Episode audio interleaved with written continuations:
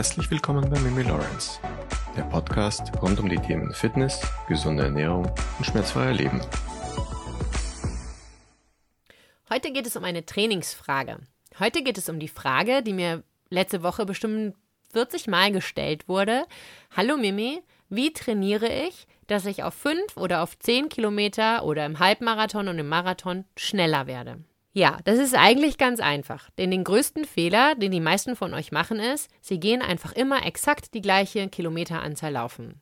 Ganz viele Menschen, die ich kenne, laufen einfach jedes Mal fünf Kilometer oder jedes Mal sieben Kilometer. Immer um die gleiche oder haben immer die gleiche Strecke, meinetwegen in Köln irgendwo am Rhein, in Hamburg um die Alster, das ist so eine ganz bekannte Laufstrecke, in Wien im Prater oder am Donaukanal. Und äh, so hat die halt die Berlin ist die Spree vielleicht oder auch durch die Stadt. Aber was kannst du denn jetzt machen, damit du schneller oder auch flüssiger läufst?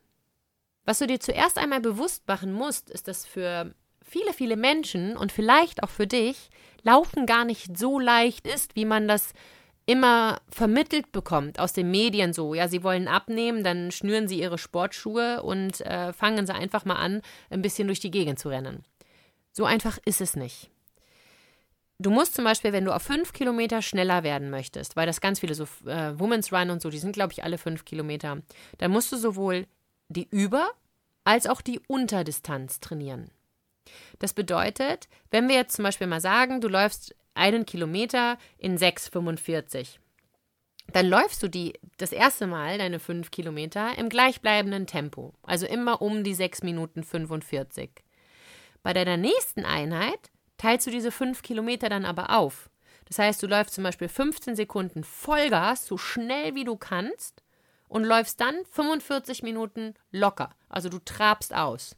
Und läufst dann wieder 15 Sekunden Vollgas und trabst wieder aus und machst das so zehnmal. Und läufst dann den Rest der Strecke wieder locker, in deinem ganz normalen Tempo.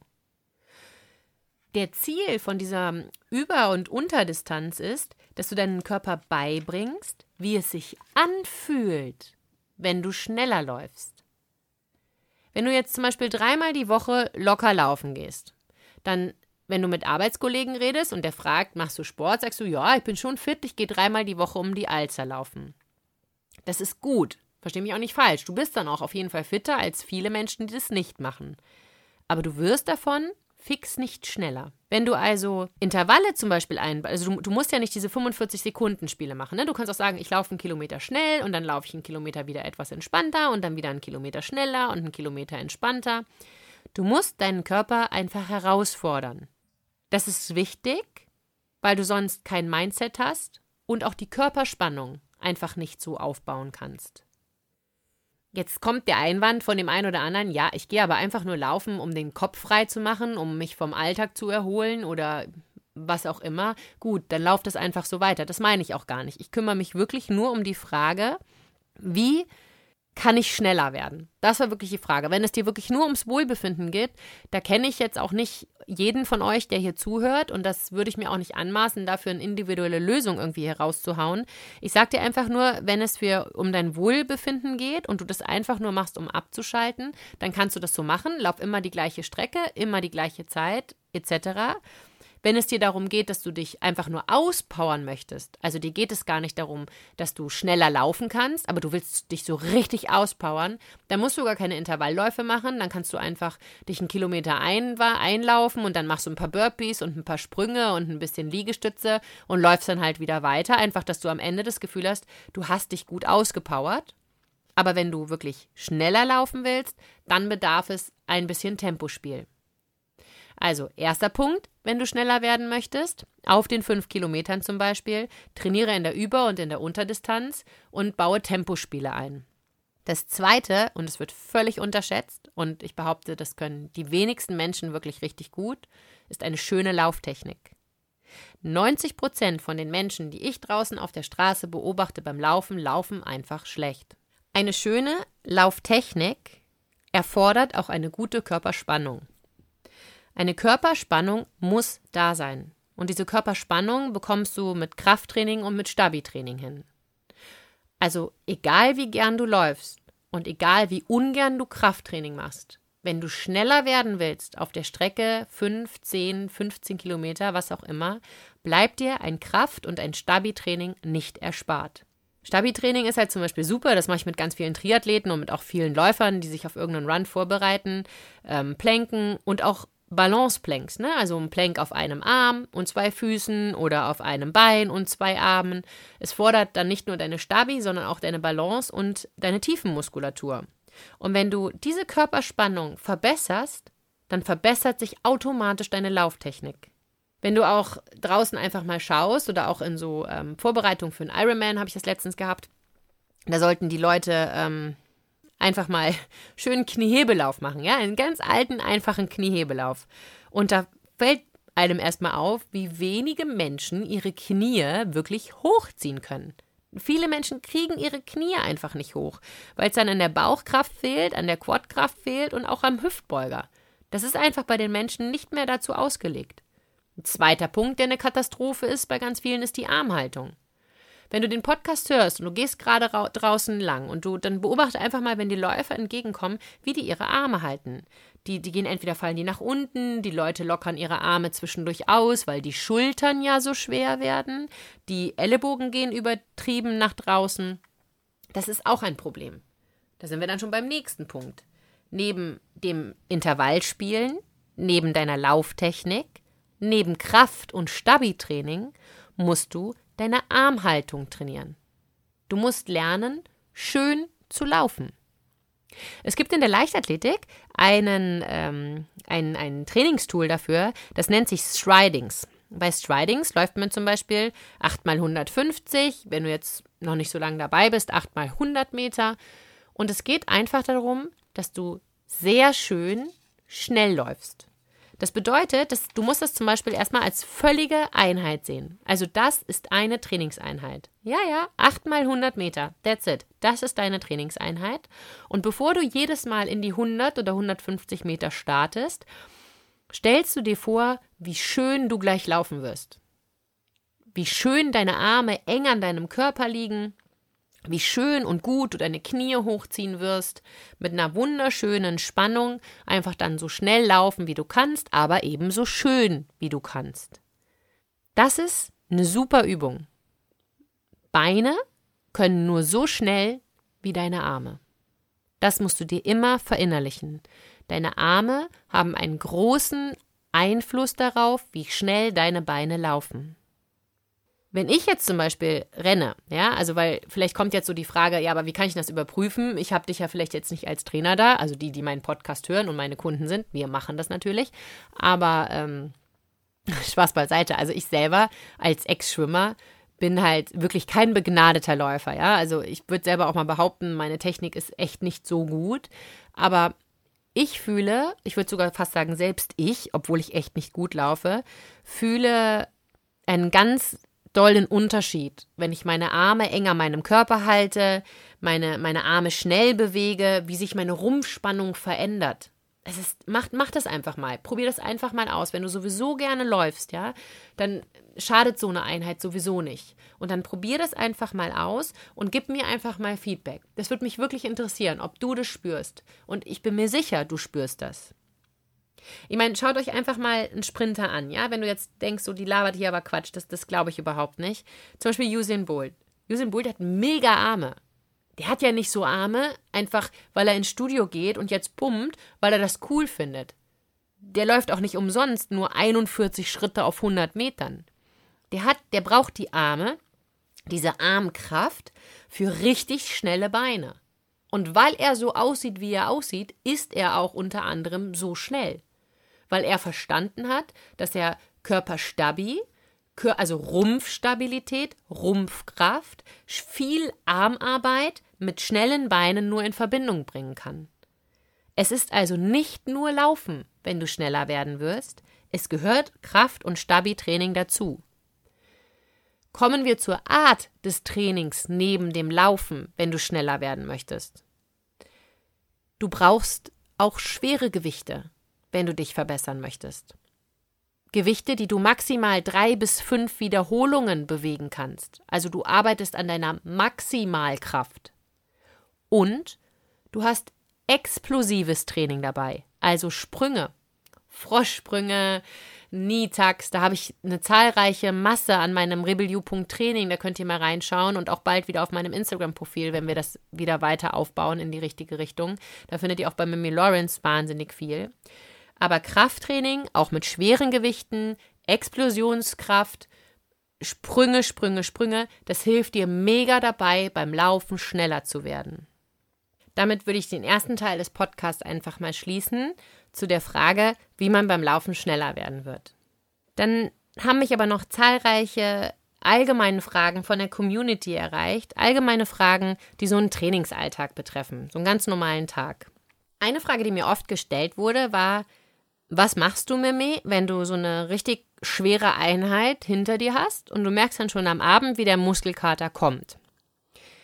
Ja, also erstmal dazu, um das zu beantworten, so richtig starken Muskelkater habe ich gar nicht mehr. Also ich spüre dann immer so ein Ziehen in meinem Körper vielleicht. Was ich aber merke, ist, dass mein Neurosystem wahnsinnig beansprucht ist. Und das merke ich halt einfach, ich bin nicht mehr so auf Zack. Also ich kann nicht so schnell reagieren auf Dinge. Wenn man mir dann was zuwerfen würde, zum Beispiel, dann lasse ich das durchaus auch schon mal ganz gerne fallen, weil ich es nicht fange. Also so merke ich eigentlich so einen starken Muskelkater. Was ich immer empfehlen würde, wenn man dann schon am Abend merkt, dass der Muskelkater stark da ist, dass man halt auf gar keinen Fall am nächsten Tag in die gleiche Muskelgruppe reintrainiert. Ja, also es bedeutet, wenn du zum Beispiel ähm, Unterkörperkrafttraining gemacht hast und du merkst, wie die Beine richtig tot sind, schon in der Dusche und auch der Hintern schmerzt, dann gehst du vielleicht am nächsten Tag in ein anderes Training. Vielleicht machst du Yoga, vielleicht gehst du locker laufen oder spazieren Du musst einfach andere Körperstellen trainieren. Das heißt aber nicht, dass du das, was du spürst, komplett außen vor lassen musst. Es gibt zum Beispiel so Veranstaltungen, also ein Kunde von mir, der geht jetzt zu einer Veranstaltung, die nennt sich Eurox, der muss das üben. Der muss diese Erschöpfung lernen, weil darauf basiert dieser Wettbewerb, bei dem der teilnehmen möchte. Natürlich ist es dann die Ausnahme, ne? So, also das sollte nicht jeder machen. Aber wenn du jetzt am Vortag mit Tra Gewichten trainiert hast und deswegen hast du Muskelkater, dann kannst du trotzdem auch ohne Gewichte, zum Beispiel Beintraining, mit einfließen lassen. Es ist dann nicht der Schwerpunkt deines Trainings, aber wenn dann ein Squat oder so drin ist, bringt dich das jetzt auch nicht um. Also das ist schon ganz okay. Das darfst du dann auch machen, ja. Ähm, das Allerwichtigste, was ich festgestellt habe bei vielen Kunden, die dann zu mir gekommen sind und die neu angefangen haben, mit mir zu arbeiten, Leute, ihr müsst Wert drauf legen, euch aufzuwärmen und ein Cooldown zu machen. Das heißt, wenn du ein schweres Training hinter dir hast und du läufst dann zum Beispiel 15 Minuten aus oder du dehnst dich ordentlich aus oder du rollst dich ordentlich aus, das alles hilft wahnsinnig, um den Muskelkater nicht so schlimm werden zu lassen. Was mir wahnsinnig wichtig ist, hier an dieser Stelle zu sagen, ist, dass du, wenn du so mega schwere Beine, zum Beispiel nach einem Beintraining hast, dann passt da wirklich auf, dass du dich nicht überbelastest. Wir hatten zum Beispiel jetzt, wir hatten, haben jetzt Dienstag, am Samstag, letzten Samstag hatten wir ein hartes Krafttraining, ein, ein AMRAP-Training, also so viele Runden, wie es geht, mit einer festgelegten Wiederholungsanzahl. Und ähm, ja, was soll ich sagen? Die meisten Teilnehmer die hatten einen krassen Muskelkater im Hintern, im Oberschenkel vorne und hinten, im Hüftbeuger, der war mit dran äh, beteiligt. Und all denen habe ich gesagt, sie sollten überhaupt gar kein Training am nächsten Tag machen, auch kein Bauchtraining, auch kein Armtraining. Und der Sonntag war Spazierengehen angesagt. Spazieren gehen, damit sich die ganze Spannung in deinem Körper einfach mal abbaut. Und am Montag hatten wir dann ähm, wir haben heute, wir haben heute Montag, ne? Wir nehmen heute auf. Entschuldigung, da war mein Haker. Also heute haben dann teilweise von denen einige schon wieder ein Grumpftraining absolviert. Mit Vorsicht dem Hüftbeuger gegenüber, aber eben auf gar keinen Fall Beine. Und die gehen dann morgen gehen die eine lockere Runde laufen und am Mittwoch kommt dann, also morgen ist dann Dienstag, da gehen die eine lockere Runde laufen und am Mittwoch machen wir den Oberkörper. So kannst du immer ganz gut, so kannst du einfach das individuell an dich anpassen. So. Wichtig ist beim Laufen allerdings, und jetzt kommt nochmal das Thema Laufen mit dazu, wenn du mega schwere Beine hast und irgendjemand sagt dir, geh doch eine lockere Runde laufen. Oder liebe Triathleten, ihr müsst jetzt aufpassen, wenn ihr sagt, naja gut, jetzt bin ich halt müde, aber ich gehe jetzt nochmal eine Runde auslaufen. Wenn die Lauftechnik nicht stimmt, und du mit müden Beinen oder mit Muskelkater im Unterkörper deine Laufrunde absolvierst, wird deine Lauftechnik noch viel schlechter werden und es kann Verletzungen geben. Du darfst es nicht unterschätzen, nach mit mega schweren Beinen joggen zu gehen. Ich rate dir als Alltagsathlet davon ab. Wenn du wirklich schwere Beine hast, ist das Einzige, was du danach machst, ausdehnen, ausrollen meinetwegen und spazieren gehen, um diese Spannung abzubauen. Regeneration. Das ist das Zauberwort. Und dann kommen wir direkt auch zu der nächsten Frage, die mir immer und immer wieder die Menschen stellen. Was mache ich oder was sind meine Tipps für Regeneration? Ganz oft ist bei mir zum Beispiel der Hüftbeuger dicht und der Rückensträger ist dicht. Und was ich festgestellt habe bei meinen Kunden, wenn sie so sagen, was weh tut, da, wo du den Schmerz spürst, da ist fast nirgendwo die Ursache. Als Regeneration musst du versuchen, die Spannung vom Muskel zu nehmen. Das heißt, hast du das Gefühl, der Oberschenkel ist dicht, mach den Oberschenkel auf. Hast du das Gefühl, der Hüftbeuger ist dicht, mach den Hüftbeuger auf. Vergiss den Rücken nie, vergiss die Fußsohlen nie, vergiss eigentlich nichts an deinem Körper. Die Spannung vom Muskel muss weg. Was ich seit kurzem immer wieder mit meinen Kunden mache, die sich Corona-bedingt einen kleinen selbstaufblasbaren Pool im Garten gestellt haben, ist der Sprung ins kalte Wasser. Also ein super Regenerationstipp ist, wenn du keine Sauna vor der Tür hast, wo du in die Sauna und dann kalt duschen oder ins Kaltbecken gehen kannst, Kaltwechsel duschen. Also du duschst ganz normal und du hörst mit einer eiskalten Dusche auf. Das wirkt Wunder. Also das ist echt cool. Das ist richtig gut für Regeneration. Oder eben der Sprung in den Pool, der im Garten steht und nicht geheizt ist. Und natürlich die richtige Ernährung nach dem Workout. Wenn ich jetzt zum Beispiel Hit mache, dann brauche ich Kohlenhydrate. Und wenn ich die dann esse, merke ich auch, wie es mir viel, viel besser im Laufe des Tages und auch am nächsten Tag gibt.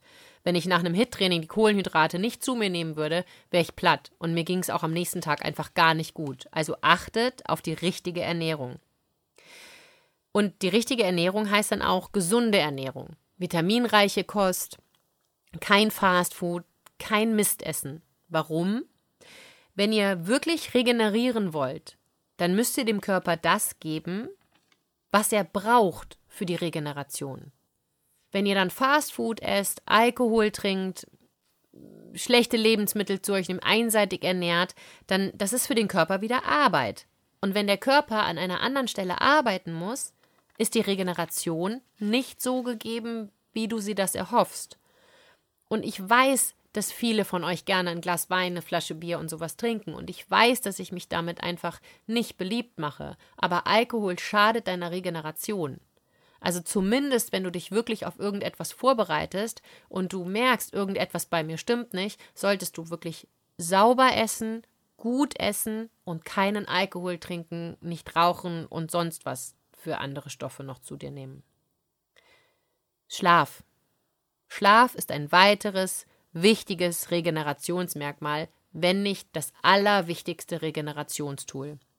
Du solltest schauen, der perfekte Schlaf, den sagen viele, das sind acht Stunden, aber meiner Meinung nach kann man das gar nicht so sagen. Es ist individuell sehr verschieden. Wichtig ist, ich weiß, dass du jetzt wieder sagst, na, das schaffe ich nicht. Ich kann ja nicht sechs oder acht Stunden jeden Abend schlafen. Das geht nicht. Doch, das geht. Das behaupte ich auch echt total frech jetzt hier so vor dem Mikro weil es geht einfach darum, wie du dir Prioritäten setzt. Die, die mich kennen, wissen, dass es für mich wahnsinnig entspannend ist, nach so einem Arbeitstag, der bei mir um 10 oder so endet, einfach noch Serien zu schauen. Ja, das ist super, das finde ich total toll. Aber das hilft mir nicht beim Einschlafen. Da kommen wir wieder auf die andere Podcast-Folge, die lief mit, dem, mit den Nebennieren, mit dem Stresshormon und allem. Ähm, das das bringt mich dann am nächsten Tag um. Ich komme nicht aus dem Bett, ich bin antriebslos, mein Training leidet darunter. Und dann ist mir persönlich einfach wichtiger, dass ich gut schlafe und meinem Körper das gebe, was er braucht. Und eben nicht diese Netflix-Serie jetzt gerade schaue und die irgendwann anders gucke. Aber das muss halt jeder einfach selber wissen, ne? Das musst du selber für dich entscheiden. Ich persönlich supplementiere ein paar Sachen, weil auch die richtige Ernährung, wie wir vorhin schon gehört haben, ja dazu beiträgt, dass, es, dass du gut regenerieren kannst. Ich führe Glutamin zu. Das ist für die Zellregeneration. Wenn ich krank bin, erhöhe ich die Dosis ein bisschen und wenn es mir gut geht, halt im normalen, im normalen Rahmen. Nehme noch Omega-3 aufgrund meiner fast veganen Ernährung und Vitamin D. Aber wegen der Supplementierung. Wenn du jetzt ein Alltagssportler bist und dir geht's gut und du ernährst dich auch gesund, dann brauchst du das, glaube ich, gar nicht. Aber wenn du dieser Alltagssportler bist und du merkst, obwohl du diese Punkte oben mit dem guten Essen, dem ausreichenden Schlaf etc., also alles, worüber wir gerade vorne gesprochen haben, das, das machst du alles und trotzdem kämpfst du mit dieser Regeneration, dann würde ich das einfach mal checken lassen. Also, weil das schadet nicht, diese Werte mal überprüfen zu lassen und wenn da halt irgendwas fehlt an Vitaminen oder Mikronährstoffen, damit kann man schon wirklich viel dann auch wieder wieder gut herstellen. Also und dieser Check kostet nicht so viel. Dann fragt mal euren Hausarzt, der kann euch da bestimmt weiterhelfen. Die letzte Frage, die wird mir immer wieder von Mädels gestellt, denn es ist auch ein Frauenthema. Es geht um die Periode, wie ich das mache, wenn ich mit der Periode, ob ich dann ganz normal Sport mache oder was sich da bei mir verändert. Also generell, wir gehen mal von mir weg. Ganz generell ist es immer so, dass du so ungefähr eine Woche vorher vielleicht dich schwächer fühlst. Du weißt auch genau, wann dieser Zeitraum kommt, weil jeder von euch Mädels weiß genau, wann eure Periode einsetzt oder wenigstens so plus minus vier, fünf Tage. Dann bist du in der Woche einfach eben nicht so leistungsfähig. Und ja, was soll ich sagen? Das ist ja auch nicht schlimm. Und das ist auch völlig normal. Und du kannst es auch nicht ändern, weil es wird halt einfach so bleiben, egal was du dagegen unternehmen möchtest. Du wirst in dieser Woche einfach nicht so leistungsfähig sein. Bewegung hilft gerade Kundinnen, die zu mir kamen und gesagt haben, ich habe so krasse Unterleibsschmerzen, kannst du mir nicht irgendwelche Übungen dafür geben und was soll ich denn da machen? Wenn wir die angefangen haben zu bewegen, das war wirklich um ein deutliches besser. Das ist einfach nur meine persönliche Erfahrung mit meinen Kunden. Aber probier das einfach mal aus. Gerade wenn du mit Unterleibsschmerzen zu tun hast, beweg dich einfach mal. Und wenn es Spazierengehen ist oder ein lockerer Lauf oder ein lockeres Stabi-Training, aber mach einfach mal was.